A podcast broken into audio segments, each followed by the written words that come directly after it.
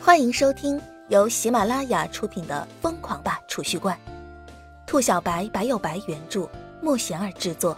欢迎订阅第六十七集《魔女无情》。呃，有古怪！北府人员惊呼一声，一时之间，大伙儿都不敢轻举妄动了。铁臂远远的看着前方的动静。十分机智的挥手示意大家减速，徐徐对着李潇湘靠了过去。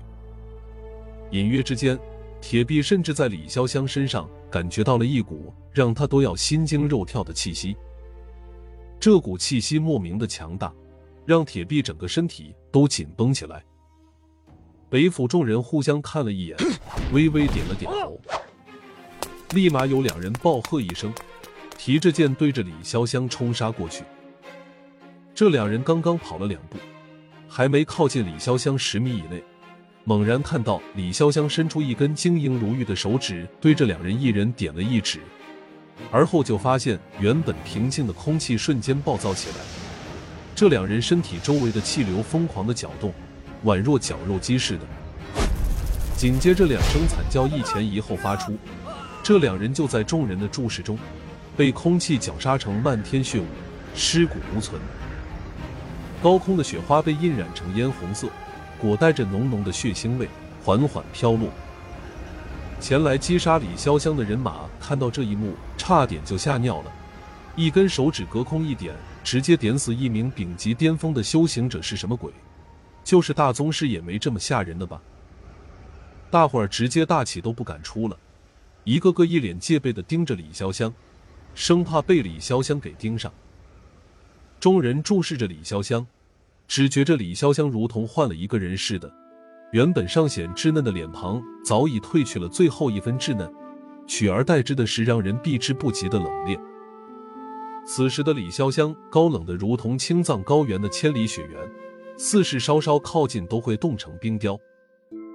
那一双眸子冷冽无情，不带一丝烟火之气，哪怕亲眼目睹两名北府人员被绞杀的粉碎。都没有丝毫异动，这不似凡人，更像是斩去七情六欲的仙神，古井无波。主上在何处？李潇湘斜瞥了一眼北府人马，冷冷开口。北府人马被李潇湘这么一瞥，顿时心头一惊，竟是有一种冰刃刺骨的凌厉感，太惊悚了。大伙儿都不敢直视李潇湘。不过心中却是诧异之极。主上是谁？眼前这个白发魔女还是李潇湘吗？李潇湘见大伙儿一脸懵逼的表情，不由得失落的摇了摇头，而后转身迈步而出。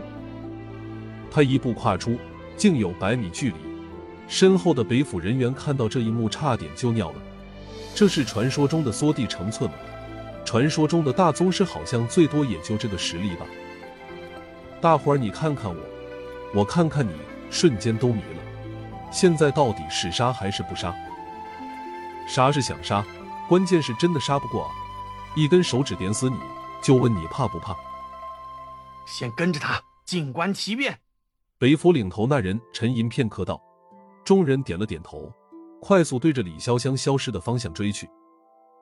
李潇湘就这么闲庭信步的在白色的世界中漫无目的的走着，没有起点，也没有终点。一头白发随着寒风不断的飘扬，竟是与这一片白皑皑的世界相得益彰，说不出的和谐。李潇湘走的并不快，甚至可以说是很慢。北府众人和铁臂等人远远的掉在后面，不敢距离太近。期间，李潇湘曾经回头瞥了他们一眼，不过并没有杀死他们。那种感觉就似是面对弱不禁风的蝼蚁，懒得理会。好久没有听到主上唱歌了。李潇湘低语一声，而后在众人的注目中，身子猛地跪了下去。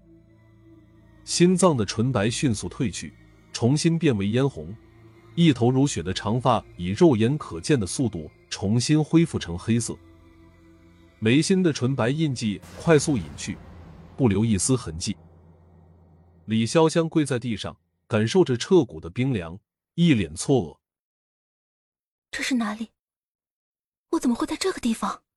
李潇湘一脸惊愕的看着四周，整个人都愣在原地。他摸了摸胸口，衣服完好如初，胸口没有丝毫的伤痕。刚刚他明明看到那一剑刺向自己胸口，为什么会毫发无损？李潇湘想不明白。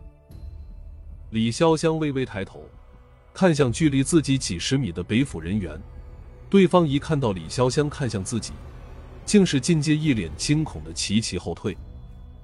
看着北府人员的怪异举动，李潇湘越发惊愕了。刚刚发生了什么？他什么都记不起来了。李潇湘感觉自己的身体虚弱不堪，仿佛刚刚生了一场大病似的。他颤颤巍巍的起身，对着远离北府人员的方向走去。每走一步，李潇湘都极为艰难，步子踉跄，似是随时都会摔倒似的。北府人员和铁臂等人跟在后面，一时之间倒是没人敢轻举妄动。李潇湘恢复正常了，要不要动手？过了片刻，有人按耐不住了，有些心急的问道。铁臂摇了摇头，示意手下不要心急。他在等，等北府的人先沉不住气。这年头修行不易，谁也不想就这么莫名其妙的送了性命。北府领头之人一脸阴沉，他们也在等着铁臂等人先动手。眼看着铁臂等人没有动作，他们有些等不下去了。时间拖得越久，他们就越危险。一旦李长云带着李家高手赶过来，在场的所有人一个都别想活。杀！北府领头之人一声低吼，再也沉不住气，带着人马当先对着李潇湘冲杀过去。本集已播讲完毕。请订阅专辑，下集精彩继续。